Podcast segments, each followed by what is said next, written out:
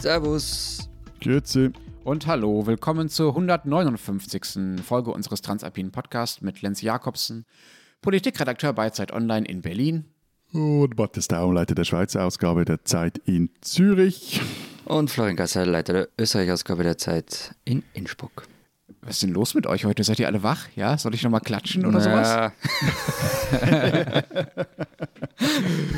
Okay, also versuchen wir mit voller, vollem Elan in den Morgen und in die Sendung zu kommen. Wir reden heute über zwei Themen, wie immer. Äh, zum einen versuchen wir mal wieder in das äh, große Großthema nach und während der Pandemie zu kommen, nämlich in den Klimaschutz in den Alpen. Was sind da die Perspektiven und was ist äh, der Stand? Wir nähern uns dem mal wieder an heute und wir reden naja, wie soll man das sagen, über das, was da in Österreich so los ist. Nix. Äh, Nix, Wir genau. Gar nicht. Florian beendet, so. beendet dann die Sendung nach dem ersten Thema einfach. Uns fällt sicherlich ein, was wir von dir wissen wollen, dann, äh, Florian, zu den Ereignissen in Wien. Wenn Sie uns dazu oder zu anderen Themen schreiben wollen, beschimpfen oder loben Sie uns unter alpen.zeit.de. Ähm, wir müssen übrigens noch die Bahn loben, also die Eisenbahn. Äh, die österreichische oder welche meinst du Ja, jetzt? selbstverständlich. Und die tschechische und, und ausnahmsweise auch die deutsche. Weil Äh, wieso die deutsche? Ba ne, die bauen jetzt eine neue Hochgeschwindigkeitsstrecke, oder sie haben es zumindest beschlossen, sagen wir mal so, von Wien über Prag und Dresden nach Berlin in fünf Stunden. Cool, oder? Oh, geil. Das heißt, ich, das heißt, ich kann ja quasi zum Kaffee trinken, einfach mal so nach der Arbeit oder nach einem halben Tag zu dir fahren, ja? Ja, also ab Mitte der 2030er Jahre ist geplant. Das heißt, in der Pension vermutlich ist es dann realistisch und dann planen wir die 5463. Folge in diesem Zug. Wird super. Lasst uns mal zum ersten Thema kommen. Ihr habt euch äh, für die Alpenseiten angesehen, wie ihr im Jahr 2050 im Alpenraum leben werdet, wie der Klimawandel die Region verändert. Was habt ihr denn da herausgefunden? Wie lebt es sich 2050 in Innsbruck, in Wien, in Zürich, wo auch immer? Also wir, wir haben herausgefunden, es gibt gute und schlechte Nachrichten. Ja, das ist echt der Spirit dieser, an diesem Morgen. Ne? Also äh, bloß nicht zu viel reden. Äh, gute Voraussetzung für einen Podcast.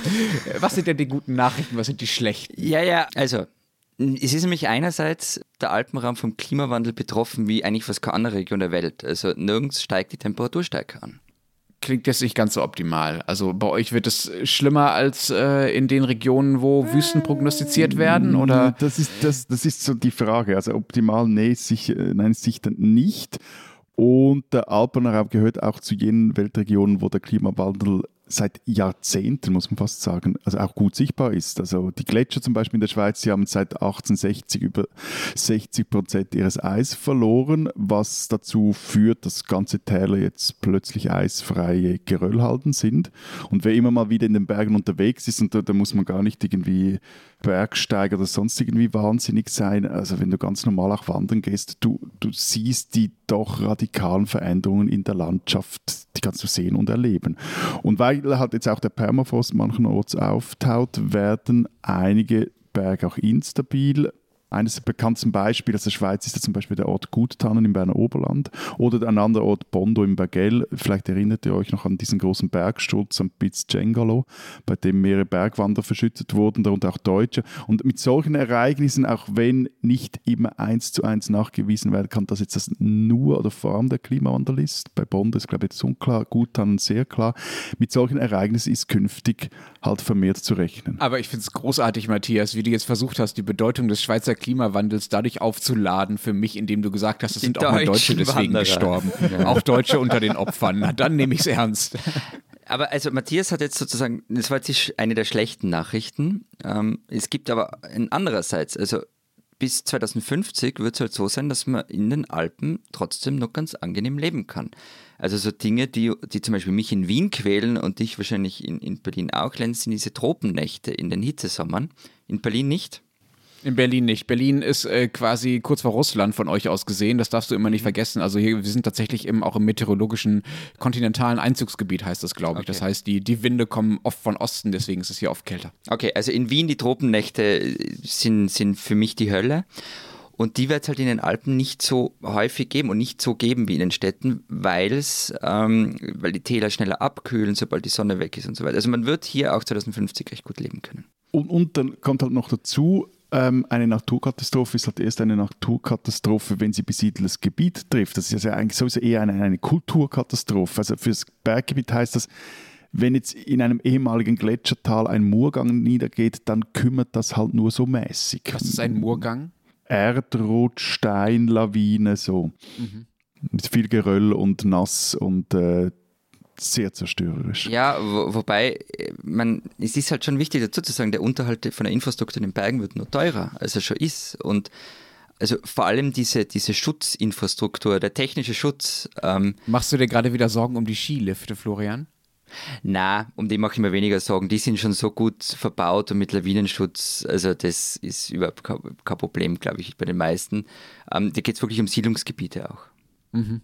Und eine unserer Thesen ist da, eben, wir haben da, da, ja ein Stück geschrieben, das jetzt diese Woche in Österreich und in der Schweiz und auch auf Zeit Online erscheint. Zeit.de slash Alpenklima, wer es lesen will. Ähm, und eine unserer Thesen ist, weil sich die Gesellschaften im Alpenraum diese Anpassungen an die doch teilweise recht unwirtliche Umwelt grundsätzlich gewohnt sind, können sie sich auch besser an den Klimawandel adaptieren und auch hier anpassen.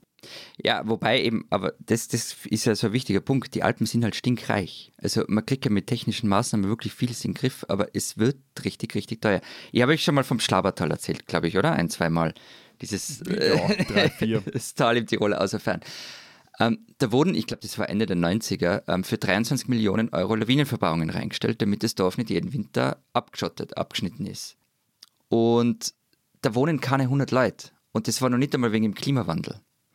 Oder dann gibt es Resi, ein Hochwasserschutzprojekt im Rheintal. Das wird derzeit geplant. Also das ist ein Gemeinschaftsprojekt äh, Schweiz, Liechtenstein, Österreich.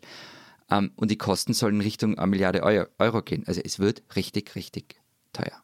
Und dann muss man auch sagen, eben, also Geld allein ähm, wird es dann auch nicht überall richten. Also es wird punktuell äh, Orte geben oder zumindest Weiler geben, auch in der Schweiz, wenn wir jetzt mal so mit der Horizont 2050 rechnen, wo man halt einfach dann nicht mehr leben kann. Das wird nicht im großen Stil sein, das werden vermutlich auch nicht ganze Dörfer sein, aber so eben einzelne Häuser, abgelegene Weiler, da ist dann einfach das Risiko zu groß, dass das Haus eben wieder von einem Murgang verschüttet wird oder Hochwasser kommt oder eine Lawine äh, kommt etc. Und es gibt halt auch einen Effekt, wenn du so in einem Gebiet wohnst und das, sage ich jetzt mal so, alle paar äh, Jahrzehnte, so ein bis zweimal pro Generation gibt es so ein Ereignis, dann äh, akzeptierst du das auch eher, dann gehört das halt dazu. Aber wenn sich diese Ereignisse dann auch häufen, dann äh, sagen sich die Leute auch, nee, also das tue ich mir auch nicht an. Irgendwann mal kommen dann auch noch äh, Versicherungsfragen dazu, also weil du halt jemand finden musst, der dir dieses Risiko auch noch versichert. Hm, wobei, nee, das tue ich mir nicht mehr an. Ja, dann zu der Frage führt, wohin denn? Es ist ja nicht so, als wären, es gäbe es noch Gebiete in der Welt, die völlig unberührt wären vom Klimawandel, auch wenn es vielleicht nicht so stressig ist wie in den Alpen. Aber Matthias, du hast jetzt gerade wieder vom Hochwasser gesprochen. Du hast mir vorhin, als du äh, die Murgänge, wenn ich es jetzt richtig äh, dekliniere, äh, erklärt hast, auch gesagt, das sei alles total nass und matschig. Äh, das hat also alles irgendwie mit Wasser zu tun, was euch da Sorgen macht in den Alpen. Ich dachte eigentlich immer, eine der Haupteffekte des Klimawandels wäre, dass es trockener wird, also dass es weniger regnet regnet. Warum also diese Angst vor Wasserkatastrophen ausgerechnet? Die, die, Niederschläge und, und, und die, die, quasi so die Patterns der Niederschläge, die verschieben sich. Also die Sommer werden, jetzt mal ganz grob gesagt, tendenziell trockener und die Winter werden nässer. Und es fällt halt bis in höhere Lagen Regen statt Schnee. Wasser bleibt also nicht gefroren liegen, sondern fließt wieder äh, schneller ins Tal. Wobei, also unsympathisch trocken wird es halt im Alpenvorland. Das ist ja jetzt schon. Also da passieren so Dinge, das äh, Hitzesommer 2018 zum Beispiel, da ist in einigen Dörfern einfach das Wasser ausgegangen.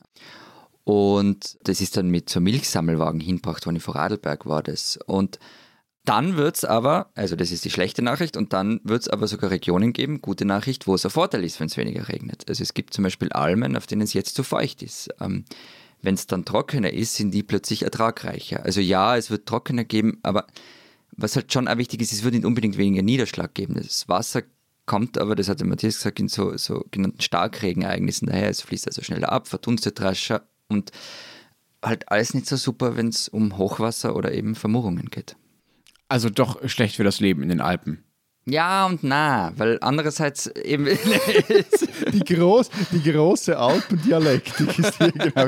Mm, einerseits, andererseits. Es erinnert yeah, mich so wie so an einen NZZ-Leitartikel aus den späten 90ern. Auf der einen Seite, auf der anderen Seite. Genau, ich, ich, manchmal ist das Leben halt komplizierter. Ähm, naja, das ist das, was ich vorher zu dir gesagt habe, Lenz. Ähm, die Alpen werden als Lebens- und Arbeitsort attraktiv. Ob das jetzt wegen des Klimawandels ist, also dass Städter wegen der Hitze nicht beigeziehen, das kann ja allerdings keiner sagen, weil am Ende werden solche Entscheidungen halt aus vielen verschiedenen Gründen getroffen. Und einer davon ist, kann ich von dort aus arbeiten? Vor 20 Jahren wäre die Antwort nein gewesen. Heute klappt es, wenn es da Internet gibt. Ja, es gibt ja auch schon gewisse Destinationen, wie zum Beispiel jetzt Lags oder Andermatt, die halt eher so im oberen Segment auch anzusehen sind, die auch auf diese, sagen wir mal, diese Mountain Remote Worker bereits setzen und da auch Angebote haben. Es gibt, glaube ich, in Lags einen Coworking Space. Andermatt macht auch eben Werbung damit, dass das so eine Ganzjahresdestination sei. Es gibt Projekte in anderen ja, Teilen, wo man. Aber Entschuldigung, aber da reden wir doch jetzt über Leute, über die man sich sowieso keine Sorgen machen muss, egal ja, unter welchen Klima Klimaumständen, oder? Dass, das, dass die oberen 5 bis 10 Prozent sich immer irgendwo ein Airbnb leisten können, ja, so be it. Ich wollte gerade wollt Kitzbühel noch einwerfen. ja, mach es besser. Mach es besser. Vom Schweizer bin ich das ja gewöhnt, aber von dir, Florian. Naja, aber in Kitzbühel wurde der Begriff des Arbeitswohnsitzes erfunden. Den gab es vorher juristisch, zumindest in Österreich nicht. Und jetzt ratet mal, für wessen Zweitwohnung diese rechtliche Wolte eingeführt wurde. Niki Lauda. Also ich würde, ich würde eigentlich immer Jörg Haider sagen oder Heinz-Christian Strache. Uschi Glas, die liest in Kitzbühel nämlich ihre Drehbücher und man nennt das auch das Uschi Glas-Urteil. Also die fährt nach Kitzbühel, um zu lesen.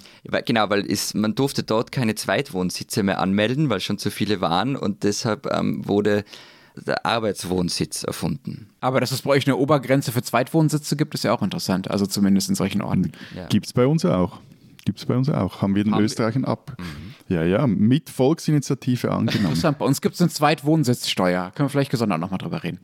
Aber Lenz, nur noch wegen, wegen den oberen 5 Airbnb-Prozent. Es geht ja weniger um die, sondern es geht mehr darum, was macht das mit dem Alpenraum. Und das äh, ist eigentlich der Punkt, dass der als Arbeitsort noch und Wohnort noch attraktiver wird. Und das kann auch Auswirkungen auf Immobilienpreise mhm. etc. haben. Aber einen anderen Aspekt muss ich unbedingt jetzt noch erwähnen. Ich, ich würde einen Monatsgehalt darauf wetten, dass jetzt die Sedimente kommen, damit damit liegt Stopp. mir der Typ ein, ein, ein, Chef, Hast du schon dein Chef-Monatsgehalt oder nicht? Das ist, wie hoch ist jetzt der Einsatz?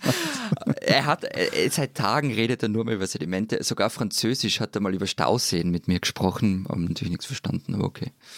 Ja, nicht nur über Sedimente, sondern über die Stromerzeugung in den Alpen. Und da spielen die Sedimente eine gewisse Rolle, weil sie zunehmen und sich in den Seen ablagern und die Turbinen verstopfen und zerstören. So, aber die Schweiz bezieht ja 60 Prozent ihrer Elektrizität aus Wasserkraft, meist davon aus so gigantischen Stauwerken in den Alpen. Fun Fact: Wasser, das die Schweiz mit dem Rhein verlässt, fließt auf seinem Weg vom Hochgebirge bis nach Basel. Ratet mal, wie viel Mal durch eine Wasserkraftturbine? Wie, wie viel ist es denn ungefähr ein Kilometer? Ma, ich will jetzt eine Zahl hören. Okay, also ich würde mal sagen 10 bis 20. Mm, ja, dann gehe ich höher, sonst würde Matthias das nicht sagen. 20 bis 30. Äh, bis zu 30 Mal läuft durch eine, eine Turbine durch. Ha! Eine Waschmaschine für den Herrn Jakobsen aus Berlin. Ähm, und diese Wasserkraft profitiert halt jetzt vom Klimawandel, zumindest zur Zeit. Und zwar, weil die Gletscher schmelzen, hat die Wasserkraftproduktion in der Schweiz, das haben Wissenschaftlerinnen mal berechnet, seit 1980 um drei bis vier Prozent zugenommen. Als die gebaut wurden, diese Stauseen, da, da spielte Gletscherwasser gar noch eigentlich keine Rolle. So. Allerdings ist jetzt dieser Peak oder wird dieser Peak so ums Jahr 2015 50 Entschuldigung, dann erreicht werden. dann wird es wieder etwas weniger, im ähnlichen Umfang etwas weniger Gletscherwasser, kommt auch nochmal regional sehr drauf an, äh, etc. So. Aber dafür wollen jetzt die Schweizer Kraftwerkbetreiber die in den Alpen entstehenden über 100 natürlichen Gletscherseen teilweise nutzen. Und äh, da gibt es so ein, zwei Projekte. Das eine ist ähm, oberhalb von Natas im Wallis. Da will der Energiekonzern Alpic den Oberaletsch-Gletscher anzapfen, weil der wird sich so in 10, 20 Jahren so weit bei der Zunge so weit zurückgezogen haben, dass sich dort so ein natürlicher See bildet. Den wollen sie anbohren von unten mit einer Druckleitung und dann das Wasser im Berg runterjagen und auf eine im Berg verbaute Turbinenanlage donnern lassen und dort soll es dann verstromt werden. Wo ein Business, da ein Schweizer, egal ob Klimawandel oder bemerkenswert, ne? Also in, in, in eurer Beschreibung klingt es so, als wären die Alpen 2050 so eine Art äh, luxusbewohntes Hochleistungskraftwerk. Er, er, hat unsere These ja. verstanden und sie funktioniert. Nein, und, und der, der, Plan ist schon recht geil. Es ist eben, die Frage ist halt, rechnet sich das bei diesen Strompreisen oder wäre es nicht vielleicht auch gescheiter, wenn die Schweiz mal etwas von ihrem Wasserkraftfetisch wegkommen würde und auch auf die je länger, desto billigere oder am billigsten seiende Energie setzt, nämlich Solar. So. Ja, wobei du hast schon einen Punkt jetzt unterschlagen. Also bei dem Projekt ist, ist ja, da ist ein bisschen was unklar, wie du mir ja mal erzählt erzählt hast, ähm, was für den Gemeindepräsidenten von Natas anscheinend ja schon fix ist, die neue Kraftwerksgesellschaft soll ihren Sitz in seiner Gemeinde haben und dort auch Steuern zahlen. Also, na. Wie gesagt, wo in Schweiz ja, ja. Business. Jetzt haben wir über eure Zukunftsszenarien geredet. Vielleicht reden wir noch mal einmal über den Status quo und darüber, wie es eigentlich so grob politisch weitergehen soll in den nächsten äh, Jahren und Jahrzehnten. Da ist ja das entscheidende Rahmenabkommen das Pariser Klimaschutzabkommen. Da seid ihr schon alle dabei, oder? Also auch ihr Sonderwegs-Schweizer, Matthias, die sich ja gerne mal ausklinken denken. Ja, wir, wir, wir sind nicht irgendwie vertrumpt oder so. Also, ne? Wir sind da dabei. Wir sind da dabei. Hm. Und was tut ihr dafür? Also wie ehrgeizig sind eure Klimaschutzgesetze, um dann das, was im Pariser Klimaschutzabkommen äh, festgelegt wurde, äh, um das erreichen zu können? Also um die Erderwärmung zu verhindern, darum geht es mhm. ja, ne? 2 Grad bzw. 1,5 Grad. Also wir wollen bis 2040 äh, klimaneutral sein. Wir stimmen am 13. Juni, also in ein paar Wochen, über ein neues Klimagesetz, das heißt bei uns CO2-Gesetz ab. Und das Ziel ist es, jetzt mal mit diesem Gesetz, die Treibhausgasemissionen bis 2030 gegenüber 1990, das ist ja so, so eine Richtgröße, zu halbieren.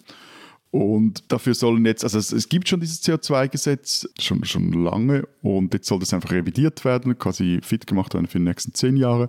Das soll jetzt, sollen die Lenkungsabgaben auf Heizöl und Gas sollen erhöht werden, Neuwagen und für Neuwagen und Gebäude gelten strengere äh, sogenannte Ziel- und Grenzwerte. Dann sollen die Importeure dazu verpflichtet werden, Importeure von äh, eben Öl, Gas, höheren Anteile an CO2-Emissionen zu kompensieren. Nicht nur im Ausland, sondern auch im Inland. Das wiederum kann dann zu einem Aufschlag des Benzin- und Dieselpreises führen von maximal, glaube ich, 12 Rappen. Und äh, es soll eine CO2-Abgabe auf äh, Flugtickets eingeführt werden und so zwischen 30 und 120 Franken, je nach Klasse und Reisedistanz soll die betragen. Und wichtig aber ist, diese, diese Abgabe ist keine Steuer. Also das heißt, zwei Drittel davon äh, halte ich jeweils über meine Krankenkassenprämien zurückerstattet, also natürlich anteilsmäßig auf die 8,5 äh, Millionen Einwohner gerechnet und der Rest, der wird zurzeit wieder in, vor allem so in ein Gebäudeprogramm zur Förderung von äh, energetischen Sanieren und, und erneuerbarer Energie äh, gesteckt. Künftig soll es einen Klimafonds geben, aus dem äh, diverse Dinge bezahlt werden. Alter, Alter, jetzt hast du drei Minuten Alle. oder so herumgedrückt um die Frage, bis wann wollt ihr auf Netto Null sein? Darum geht es uns jetzt gerade. Äh, Mainstream 2050. Naja, was heißt Mainstream? Ne? Also, also Deutschland hat, hat da jetzt gerade nochmal äh, verschärft. Also wir haben bis 2030 einen Rückgang um 65 Prozent beschlossen. Also das Vergleichsjahr ist ja immer 1990. Ne? Äh, bis 2040 um 88 Prozent dann und bis 2045 äh, wollen wir bei Null sein. Also schneller als die Schweizer und dann offenbar nicht ganz so schnell wie ihr, Florian. Was mich gleich zur nächsten Frage bringt. Es ist ja schön zu sagen, ja, ja, bis dahin wollen wir bei Null sein. Die andere Frage ist ja, ob man das erreicht. Die letzten Jahre haben ja eigentlich gezeigt, dass die meisten äh, Länder da eher viel reden und nicht so viel handeln, also da nicht so gut darin sind, das du auch umzusetzen, was sie da mal beschlossen haben. Äh, naja, ähm, ich, ihr habt ja auch andere Dinge zu tun gerade, dazu kommen wir dann noch im B-Thema. Ja. Welche Wege schlagen eure Regierungen denn da so ein? Wie wollen die die Ziele erreichen tatsächlich? Die Wege unterscheiden sich ja nicht sonderlich. Das, was Matthias vorhin erzählt hat, also das ist jetzt nicht eins zu eins in Österreich, aber die Richtung ist halt immer die, die, die ähnliche. Die Frage ist immer eben, wie du sagst, wie, wie vehement es durchgesetzt wird. Äh, mit, mit den Grünen in der Regierung soll es bei uns doch recht rasch gehen. Also es gibt so Dinge, Ökostrom, CO2-Bepreisung und so weiter. Aber was wahrscheinlich in Österreich in nächster Zeit am sichtbarsten wird, ist, wenn es denn schlussendlich wirklich kommt, das sogenannte 123-Ticket. Das wäre jetzt ein bisschen zu kompliziert, aber es heißt unterm Strich, ähm, der öffentliche Verkehr soll massiv billiger werden und gleichzeitig stark ausgebaut werden. Das ist zum Beispiel eine Sache. Andere Sache, und die soll auch wirklich dieses Jahr noch kommen. Ähm, andere Sache nennt sich ähm, eine Million Dächer-Programm heißt auf eine Million Dächer. Entschuldigung, das klingt wie irgendwie so ein maoistisches ja. Lasst 100.000 Ja, Blumen aber, blühen aber das Programm es ist schon ambitioniert. Also, weil das heißt, auf eine Million Dächer in Österreich soll eine Photovoltaikanlage draufgepappt werden. Und ähm, bei keinen 9 Millionen Einwohnern finde ich das schon recht ambitioniert. Was vielleicht bei uns noch wichtig zu erwähnen ist, dass viele der, der konkreten Umsetzungen, die liegen dann in der Hoheit der Kantone. Ah, es funktioniert. Hast gut dressiert. Und äh, da hat zum Beispiel jetzt, also der Kanton Zürich hat jetzt ein neues Energiegesetz verabschiedet, zumindest ist, also im Parlament, das muss dann auch noch vor das Volk. Und das äh, sieht dann zum, de facto ein Verbot zum Beispiel von äh, neuen äh, Ölheizungen vor und solchen mm, Dingen. Mm, Dass da geht, bei, bei, ist, wie bei uns übrigens auch. Also Ölheizungen sollen auch verboten werden bei uns. Ja. Ja, ich fange jetzt gar nicht erst äh, damit an, noch zu erzählen, was im deutschen Klimaschutzgesetz, das ja gerade neu beschlossen wurde, an konkreten Verschärfungen drinsteht. Wir werden da sicherlich in anderen Folgen in den nächsten Wochen und Monaten noch drüber reden. Dazu ist das Thema viel zu wichtig. Auch über die Frage, was das alles mit sozialer Gerechtigkeit zu tun hat. Also wer eigentlich äh, für was zahlt. Lass uns vielleicht noch auf eine Sache kommen, das wüsste ich gerne von euch. Es gibt ja eine zentrale Kennziffer für die Klimapolitik und das ist die Höhe des CO2-Preises. Ne? Die Idee ist ja, dass man quasi mit marktwirtschaftlichen Instrumenten einfach Umweltverschmutzung teurer macht, also den CO2-Ausstoß. Was kostet denn der Ausstoß einer Tonne CO2 bei euch? Also du meinst die Zertifikate, oder? Ja. Ähm, ja, also ich habe da Zahl aus dem vergangenen Jahr gefunden, da waren es mehr als 30 Euro. Es war 14 Jahreshoch und wenn man eine Tonne emittiert, die nicht durch ein Zertifikat gedeckt ist, dann ist derzeit eine Strafe von 107 Euro. Bei uns kostet die Tonne 96 Franken. Aber was auch hier wichtig zu wissen ist, also die großen Emittenten von CO2, die sind von der, der Abgabe befreit, wenn sie sich im Gegenzug gegenüber dem Bund dazu verpflichten, also es gibt also Absenkpfade, ihre Treibhausgas entsprechend zu vermindern. Und die, die, die ganz großen, also zum Beispiel die Zementindustrie, das ist so hierzulande eine der wenigen verbleibenden Schwerindustriebetrieben, äh, Branchen, die ähm, ist ebenfalls von der Abgabe befreit und ins europäische Emissionshandelssystem eingebunden. Ich habe ja gerade schon die Verschärfung erwähnt, die es bei uns gerade gab im Klimaschutzgesetz. Entscheidend dafür war ja bei uns ein wirklich spektakuläres Urteil des Bundesverfassungsgerichts vor ungefähr äh, zwei Wochen, das quasi gesagt hat, äh, was ihr macht, reicht nicht, liebe Politik. Ne? Ihr gefährdet die Freiheit äh, künftiger Generationen, was an sich schon ein relativ revolutionärer Gedanke ist, der jetzigen Politik zu sagen, ihr müsst euch auch um die Zukunft äh, kümmern, sonst ist das illegal, was ihr tut oder nicht rechtens, was ihr tut. Grundlage dafür war ein Satz aus äh, unserem Grundgesetz, in dem steht, äh, der Staat schützt auch in Verantwortung für die künftigen Generationen, die natürlichen Lebensgrundlagen und die Tiere. Habt ihr auch so einen Satz in euren äh, Grundgesetzen oder was auch immer ihr an, an Entsprechung habt stehen? Und wie verhalten sich die Gerichte bei euch? Ist bei euch Klimaschutz einklagbar? Also beim, beim Satz muss ich jetzt raten, aber ich gehe mal davon aus, dass man sowas ähnliches auch bei uns findet. Aber ich gehe jetzt davon aus auch, dass ich ganz viele E-Mails von Juristinnen und Juristen kriegen werde, die mir sagen ja oder nein. Ähm, so ein Urteil in der Form hat es bei uns nicht, nicht gegeben. Das ist schon wegweisend. Könnte es so ein Urteil denn geben? Also gibt es äh, Bestrebungen oder Ansatzpunkte dafür? Ich meine, die Leute, die das hier in Deutschland erreicht haben, also Scientists for Future und so weiter, die gibt es ja bei euch in gewisser Weise auch. Die könnten sich ja da um Ähnliches bemühen. Ähm, nein, also angeblich ähm, kann man dieses deutsche Verfahren ähm, in Österreich nicht replizieren, ähm, haben Juristen kürzlich mal im Standard geschrieben. Bei uns hat das Bundesgericht im äh, vergangenen Herbst eine Klage von Klimaseniorinnen abgewiesen. Äh, die verlangten eine schärfere Klimapolitik, weil ältere Menschen besonders unter den äh, erhöhten Temperaturen zu leiden hätten. Und die Schweiz, hier sind wir bei einem ähnlichen Satz wie ihr habt, sei verfassungsmäßig dazu verpflichtet, das Leben und die Gesundheit der Bürgerinnen und Bürger zu schützen. So. Und äh, wer sich da die Stadt statistischen Übersterblichkeiten während den Hitzewellen, sagen wir 2003 oder 2018 anschaut, der weiß, da ist wirklich was dran.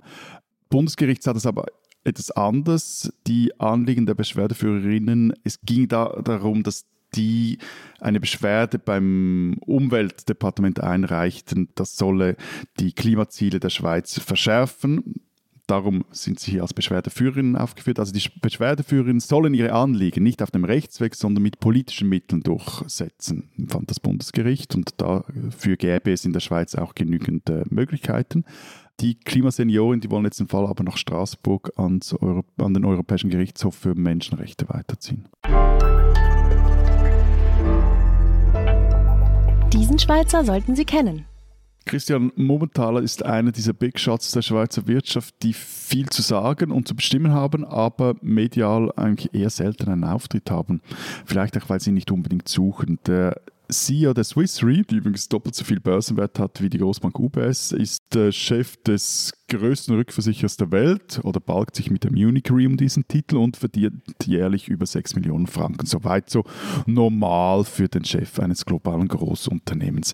Aber Mumenthaler ist zum einen nicht nur oldschool, was seine Karriere betrifft. Nach einem Doktorat in Physik an der ETH Zürich arbeitet er zwei kurze Jahre lang bei einem, einer Unternehmensberatung, bevor er dann 1999, glaube ich, bei der Swiss Re eingestiegen ist und seither dort eine Karriereleitersprosse um die andere genommen hat. Auch sein Wohnort Winterthur ist eher untypisch für einen SMI-CEO.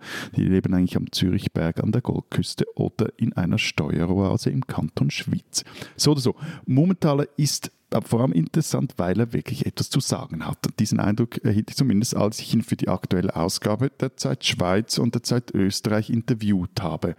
Zum Beispiel zur Corona-Pandemie. Schon 2007 warnte Momental in einem Paper, das er zusammen mit 20 anderen Chief Risk Officers von äh, Versicherern und Rückversicherern geschrieben hatte, vor den Gefahren einer Viruspandemie. Er war dann auch nicht allzu überrascht, aber durchaus sehr besorgt, als die Corona-Welle über die Welt schwappte und dass die Sache jetzt in unseren Ländern dank der Impfung bald überstanden sei, dass, äh, so sagte er selber, sei ein Best-Case-Szenario gewesen, mit dessen Eintreten man ja nicht habe rechnen können und dürfen, aber so, so es sei jetzt eine Wahnsinnsleistung, fand er.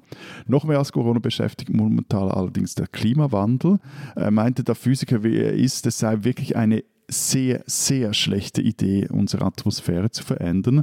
Und deshalb habe Swiss Re auch beschlossen, ihre Gelder nach den Nachhaltigkeitsstandards der UN anzulegen, diesen sogenannten ESG-Standards, und auch ihre Kunden davon zu überzeugen, aus äh, alten fossilen Industrien nach und nach auszusteigen. Als ich ihn dann fragte, wieso er nicht völlig, also wieso nicht völlig aus der Kohle, Öl, Gas aussteigen würde, meinte er, die Firma wolle dabei sein und wohl mitreden. Und als Langzeitaktionär seien sie halt auch, hatten sie auch Gewicht, hatte ihr Stimmegewicht. Sie wollen die Firmen überzeugen, sich hier zu ändern. Wir haben einen positiven Kipppunkt erreicht, sagt Momentaler. Noch vor zehn Jahren, da habe es sich mit CEOs darüber gestritten, ob der Klimawandel wirklich existiere. Heute, da geht es eher um die Frage, wie schaffen wir es bis 2050 auf Netto Null zu sein. Christian Momentaler, ein Schweizer, den man kennen sollte.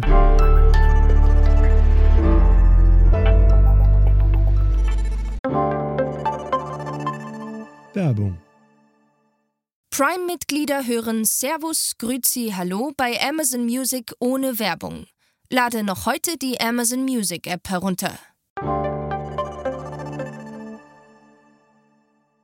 Unser zweites Thema diese Woche. Vergangene Woche sind wir noch gerade so drumherum gekommen. Da hast du nochmal Glück gehabt, äh, lieber Florian. Dieses Mal geht's halt leider äh, nicht anders. Also, Vorhang auf für äh, die Spinnen, die Österreicher, die Extended Version. Freust du dich schon, Florian? Nein. Back to the island. Hättest dich auch krank melden können, Florian. We going, Nein. we going, we going to Ibiza. Back to the island. Da, da. Wie sieht's denn bei euch aus? Äh, Ich äh, ignoriere diese Gesangseinlage äh, aus Zürich einfach mal. Äh, Muss euer Kanzler bald ins Gefängnis? Nein. Ins Exil nach nicht Ibiza, sondern Ungarn. Nein. Vielleicht kannst du mal, ähm, vielleicht dann kommen wir auch aus dieser Einsilbigkeit möglicherweise raus. Ich hoffe Lenz, zumindest das darauf. Vielleicht kannst du mal äh, sagen, was genau wird äh, Sebastian Kurz, dem Kanzler der Republik Österreich, denn aktuell strafrechtlich vorgeworfen? Nein. Ah, okay. ja, jetzt okay. Keine geschlossene Frage mehr. Das ist jetzt blöd für mich. Also es geht um eine vermeintliche Falschaussage im sogenannten Ibiza-Untersuchungsausschuss, deshalb singt ja der Matthias also äh, Wenger Boys Lieder vor sich hin. Ähm, der tagt im Parlament, dort werden die Postenvergaben während der türkis-blauen Regierung untersucht und es war zwar Strache, der rumposaunt hat, wie er sich das Land unter den Nagel reißen will, aber jetzt ist es die ÖVP, die da Troubles kriegt. Ähm, also in dem Fall, im konkreten Fall geht es um Thomas Schmidt und seine Bestellung zum ÖBAG-Chef. Wer sich nicht daran erinnert, wir haben dazu mal eine Audio-Love-Story gemacht. Und Sebastian Kurz wurde im Urschuss im vergangenen Jahr gefragt. Also Frage, bis zu dem Zeitpunkt, an dem er, also Schmidt, Ihnen gesagt hat, ich möchte mich für diesen ausgeschriebenen Posten bewerben, haben Sie mit ihm nie darüber gesprochen, dass er das werden könnte? Antwort Kurz, nein. Es war allgemein bekannt, dass ihn das grundsätzlich interessiert und es war sicherlich auch so, dass immer wieder davon gesprochen wurde, dass er ein potenziell qualifizierter Kandidat wäre. Kurz hat dann an anderen Stellen gesagt, er sei zwar informiert worden über die Postenbesetzung, aber nicht involviert gewesen. Ähm, die oppositionellen liberalen Neos haben Kurz dann wegen falscher Sage angezeigt. Ähm, sie sagen, er sei eben nicht nur informiert gewesen, sondern viel mehr involviert gewesen. Und das gehe aus den Chatnachrichten hervor, die wir ja schon mal vorgetragen haben. Und die Wirtschafts- und Korruptionsstaatsanwaltschaft sieht zumindest genügend Anhaltspunkte, um mal zu ermitteln. Also das ist ganz wichtig, er wird als Beschuldigter geführt, es gibt bislang keine Anklage. Mhm. Das Problem für Kurz ist jetzt, ähm, das ist kein Bagatell auf äh, Falschaussage im Parlamentarischen Untersuchungsausschuss ähm, stehen bis zu drei Jahre Haft. Könnte Kurz auch per Chat aus dem, aus dem Gefängnis regieren, Florian? Lustig. Nein, im Ernst. Wie, wie, reagiert er denn darauf? Das ist ja äh, nicht ganz gewöhnlich, dass gegen einen äh, Regierungschef, gerade dann auch noch von der, sagen wir mal, Strahlkraft und äh, Macht, äh, wie kurz sie in Österreich hat, äh, dass gegen den ermittelt wird. Ähm, also ja, alle sind böse, alle sind gegen, äh, gegen mich ähm, und es geht allen nur darum, dass er Codes weg müsse. Ähm, wo, also einen Punkt hat er schon. Also vor allem Sozialdemokraten und Freiheitliche haben echt eine Rechnung mit ihm offen. Also er hat beide eigentlich in, in der jeweiligen Regierungszeit gedemütigt und mehr oder weniger zerstört. Also die versorgen ja heute nur die Wunden von damals. Ändert aber nichts dran, dass ja die Staatsanwaltschaft offenbar genug Anhaltspunkte sieht. Äh, ein weiteres Argument für ihn, die Justiz sei von einem linken Netzwerk unterwandert. Er sei in den Urschuss gegangen mit dem Bestreben, die Wahrheit zu sagen. Er habe das nach bestem Wissen und Gewissen getan. Es sei dort aber eine aufgeheizte Stimmung erzeugt worden, womit er auch recht hat. Und nun werde ihm jedes Wort im Mund umgedreht. Also wir können festhalten, Sebastian Kurz, guter Österreicher, der er ist, mhm. ist eigentlich, wie alle guten Österreicher, ein Opfer. Mir fällt jetzt echt nichts ein drauf. Funktioniert das denn? Also seine, seine Strategie im Umgang damit nimmt ihm das Land ab, dass äh, die Justiz äh, links untersetzt ist und dass der Ausschuss echt mal total fies zu ihm war und dass alles total unwichtig ist? Das ist, glaube ich, noch zu früh, um es zu sagen, ob es funktioniert. Also medial kriegt er gerade vom Boulevard recht viel Unterstützung. Ähm, und es ist jetzt auch nicht so, dass es irgendwie große Demonstrationen gegen ihn geben würde. Seine Beliebtheit wird schaden. Der Nimbus des Messias, ähm, der das Land eben mit seinem neuen Stil umkrempeln äh, wird, der ist allerdings weg. Ähm, wie nachhaltig ihn das schaden wird, keine Ahnung. Äh, wie geht es denn jetzt weiter? Wie kommt kurz daraus? Wann sagt die Staatsanwaltschaft, wie es weitergeht? Oder kommt er gar nicht daraus? Auch da, ich weiß es nicht. Wir können jetzt einfach mal die Logik anwenden. Ähm, und dann gibt es drei Optionen: Rücktritt, Neuwahlen, Aussitzen. Ich würde Stand heute darauf tippen, dass es aufs Aussitzen rausläuft. Ähm, das würde dann aber zu einer Polarisierung zwischen Justiz und Politik führen, denn die Attacken auf die Justiz, die hören ja sicher nicht auf, ganz im Gegenteil. Was übrigens jetzt schon passiert, äh, die Zustimmungswerte sinken. Ähm, also das sind dann vor allem, würde ich jetzt mal behaupten, jene Leute, die nicht ÖVP gewählt haben, Kurz aber trotzdem irgendwie ganz gut fanden. Ähm, das war immer ein bisschen das Problem für SPÖ, Neos und so weiter. Ähm, denen ist es sehr schwer gefallen, Kurz direkt anzugreifen, weil er bis in die eigene äh, Wählerschaft ausgestrahlt hat. Das ist vorbei. SPÖ-Wählerinnen und Wähler finden Kurz eigentlich nichts mehr toll und deshalb trauen die sich jetzt auch, ihn frontal anzugehen. Das hätten sie vor einem Jahr ähm, würde ich fast darauf wetten, nicht getan. Aber, aber jetzt nochmals, also ich habe, Florian, ich habe ja. noch euren Bundespräsidenten Van der Bellen im Ohr. So sind wir nicht, mhm. sagt er, nachdem das Ibiza-Video aufgetaucht ist. Also jetzt mal ehrlich, wenn ich dir jetzt zuhöre, Florian, wenn ja. ich in den vergangenen Tagen all die Links, die du mir geschickt hast, äh, nur schon überflogen habe und, und, und etwas am Rand verfolgt habe, was bei euch los ist. Also mal ganz ehrlich, seid ihr vielleicht halt nicht doch so? Also wir lungern nicht alle besoffen auf einer Mittelmeerinsel herum und prahlen damit, was wir dann in der Regierung vorhaben werden. So sind wir tatsächlich nicht. Wenn es ums Postenschachern und verhabert sein geht, da wäre ich mit der Aussage, so sind wir nicht bisschen zurückhaltender, als es Van der Bellen vielleicht damals in seiner ersten Emotion war. Bitte erkläre uns oder mir zumindest noch das Wort verhabert sein. Verfilzt, befreundet, so. Korrupt. Jetzt an. Ihr habt viele Worte dafür. Wie geht's denn nun weiter? Wie lange lassen das denn äh, die Grünen noch äh, mit sich machen? Die sind ja da Teil der Regierung. Ja, von denen, also ähm, die, die grüne Clubobfrau Sigi Maurer hat gestern der ÖVP schon, also verhältnismäßig stark die Leviten gelesen. Ähm, aber das Hauptargument der Grünen ist, ähm, oder eines der Argumente der Grünen ist, äh, weil wir das Justizministerium haben, können solche Verfahren nicht mehr einfach abdreht werden. Und deshalb sei es wichtig, dass sie in der Regierung sind und eine Regierung bleiben.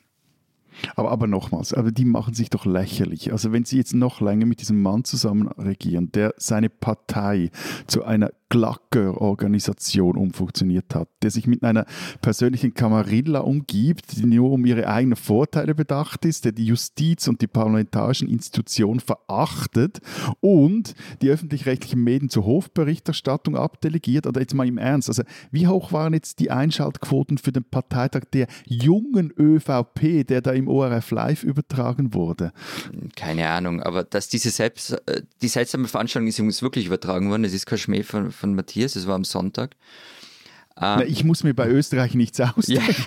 Ja. Und da, da gab es aber, also da, da, muss ich jetzt ähm, eine Lanze für, für die ORF-Kolleginnen ähm, und Kollegen brechen. Da gab es nämlich auch nicht Brösel. Die ORF-Redakteursvertretung hat am Montag dann eine Aussendung rausgeschickt und sich darüber beschwert. Und da steht drinnen, dass der ORF gar kein Kamerateam dort gehabt hat. Die Veranstaltung wurde von der JVB selbst live übertragen. Die Partei hat Regie geführt und der ORF hat das Signal einfach auf seine Homepage, auf die TVT gestellt. Ja, aber, aber also spinnen die? Also ich meine, also wenn wir jetzt ein Signal machen, unseres Podcasts, können wir jetzt auch bei, äh, wie heißt der, der, der ORF-Chef irgendwie. Also dann rufen wir mal bei ihm an oder schreiben ihm einen Brief oder, eine Mail bei Vrabetz. Wir hätten da einen lustigen Podcast wir hätten da ein Signal, machen Sie mal Platz auf Ihrer Website, wir wollen das streamen. Funktioniert das bei euch so? Also ich hätte hier mit in diesem Podcast offiziell äh, dieses Anliegen deponiert und wenn das irgendwie beim, beim ORF auch hört, dann matthias.daum.zeit.de oder Alpenzeitpunkt, dann hören, äh, können auch alle lesen. Wir sind da also offen für, äh, für um unser Signal auch zu teilen. Was? Das geht so bei euch. Also Nein, aber also ich kann euch was erzählen, was damit natürlich überhaupt nichts zu tun hat. Es ist nur ein zufälliges zeitliches Aufeinanderprallen. Bitte. Der ORF-Chefposten steht gerade zur Wahl und ähm, da macht es halt schon Sinn, wenn man besonders brav ist. Äh, wer wählt denn da? die Stiftungsräte, die vom äh, politisch besetzt sind. Ach, politisch besetzt. Ja, ja, ja. hört, hört. Interessant. Aber ja. also, also, brav sein, das ist also so wie, wieder, wieder bei der Kaiseraudienz immer schön ein, ein bisschen brav sein. Hm. Ich finde es bemerkenswert, ne? Dieses Signal, um das nochmal ganz, versuch, nochmal ganz kurz äh, ernst zu nehmen, was du da berichtest, äh, Florian, von dieser Übertragung. Ähm, es gab in Deutschland vor ein paar Jahren in der, im Sportjournalismus eine relativ große Aus Aufregung darüber, dass äh, die Sender, die die Bundesliga übertragen, äh, Bilder von einer Bundesliga-eigenen äh, Firma übernehmen. Also, dass mhm. quasi die Bundesliga die eigenen Spiele dreht.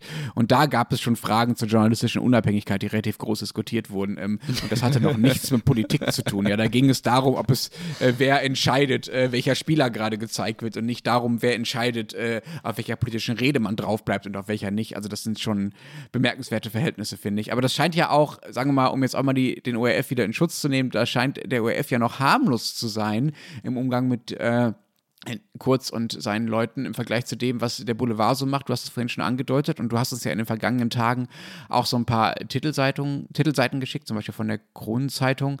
Die schreibt äh, da zum Beispiel ganz oben auf ihrer Titelseite: Dauerstreit lähmt die Republik. Anschüttungen im Parlament statt Plan gegen die Krise. Das klingt äh, für mich so, als wären diese Ermittlungen da aus Sicht der Kronenzeitung, also die Ermittlungen gegen den Bundeskanzler, so ein bisschen irgendwie lässliches Geplänkel, dass man bitte schnell weggehen soll, wenn man doch Wichtigeres äh, zu tun hat. Das finde ich schon echt bemerkenswerte Schützenhilfe. Warum machen die das? Also warum macht diese Zeitung das? Und warum glauben die Leser ihnen das? Warum teilen sie diese Prioritäten? Oder glauben sie es ihnen gar nicht? Also wir haben ja schon mal in einer Folge über Medienförderung und Inseratepolitik gesprochen. Ich würde empfehlen, als, als längere Antwort äh, auf diese Frage, diese Folge nachzuhören. Was Leserinnen und Leser glauben oder nicht, das war sie nicht. Ähm, aber, ähm, also grundsätzlich das Wording ist die Gegenstrategie von Codes.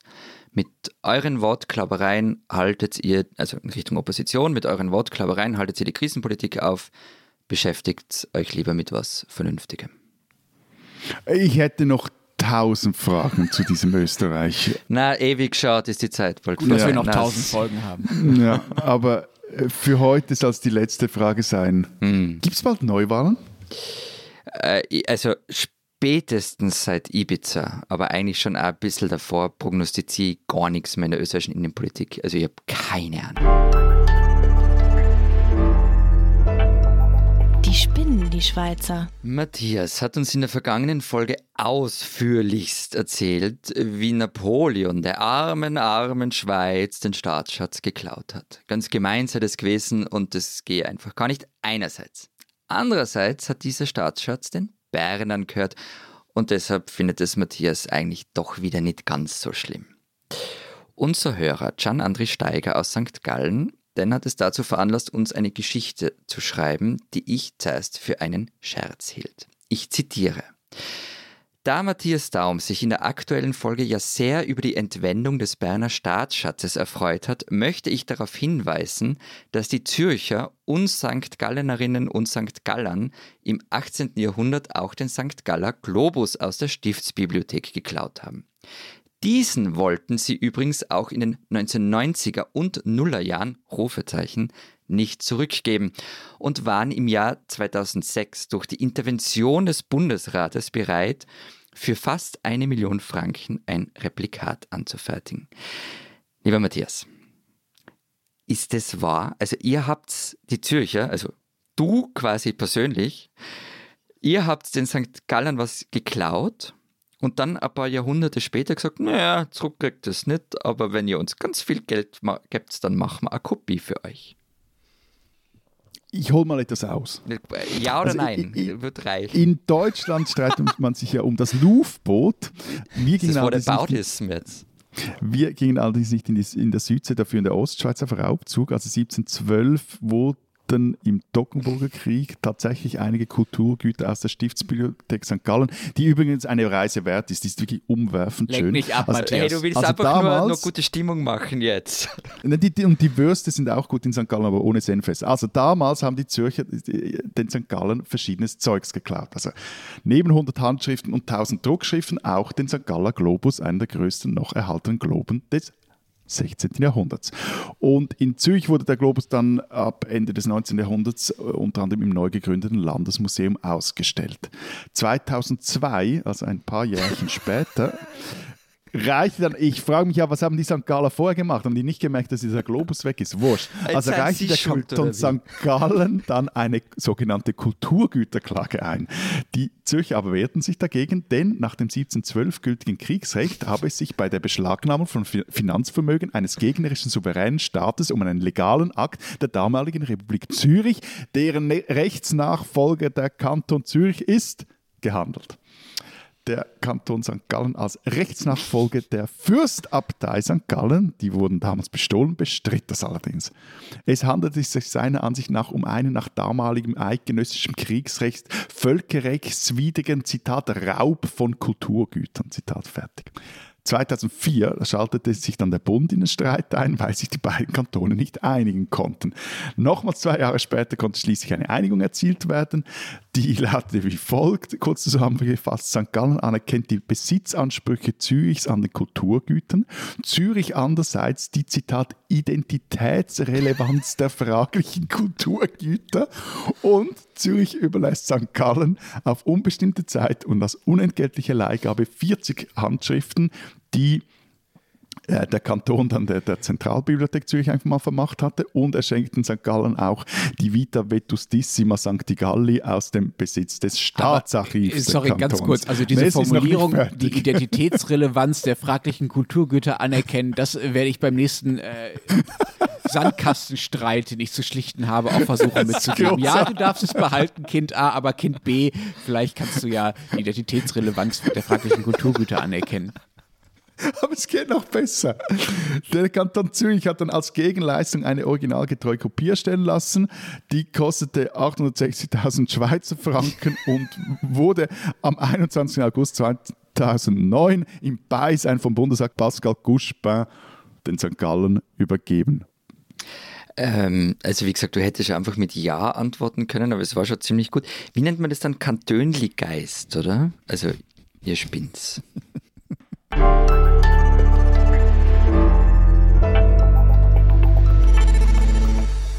Das war's diese Woche bei unserem Transalpinen Podcast. Wenn Sie wissen wollen, was in der Schweiz und in Österreich sonst noch so los ist, lesen Sie Zeit Schweiz, Zeit Österreich, in der ja diese Woche einiges über das Klima in den Alpen 2050 drinsteht. Was noch?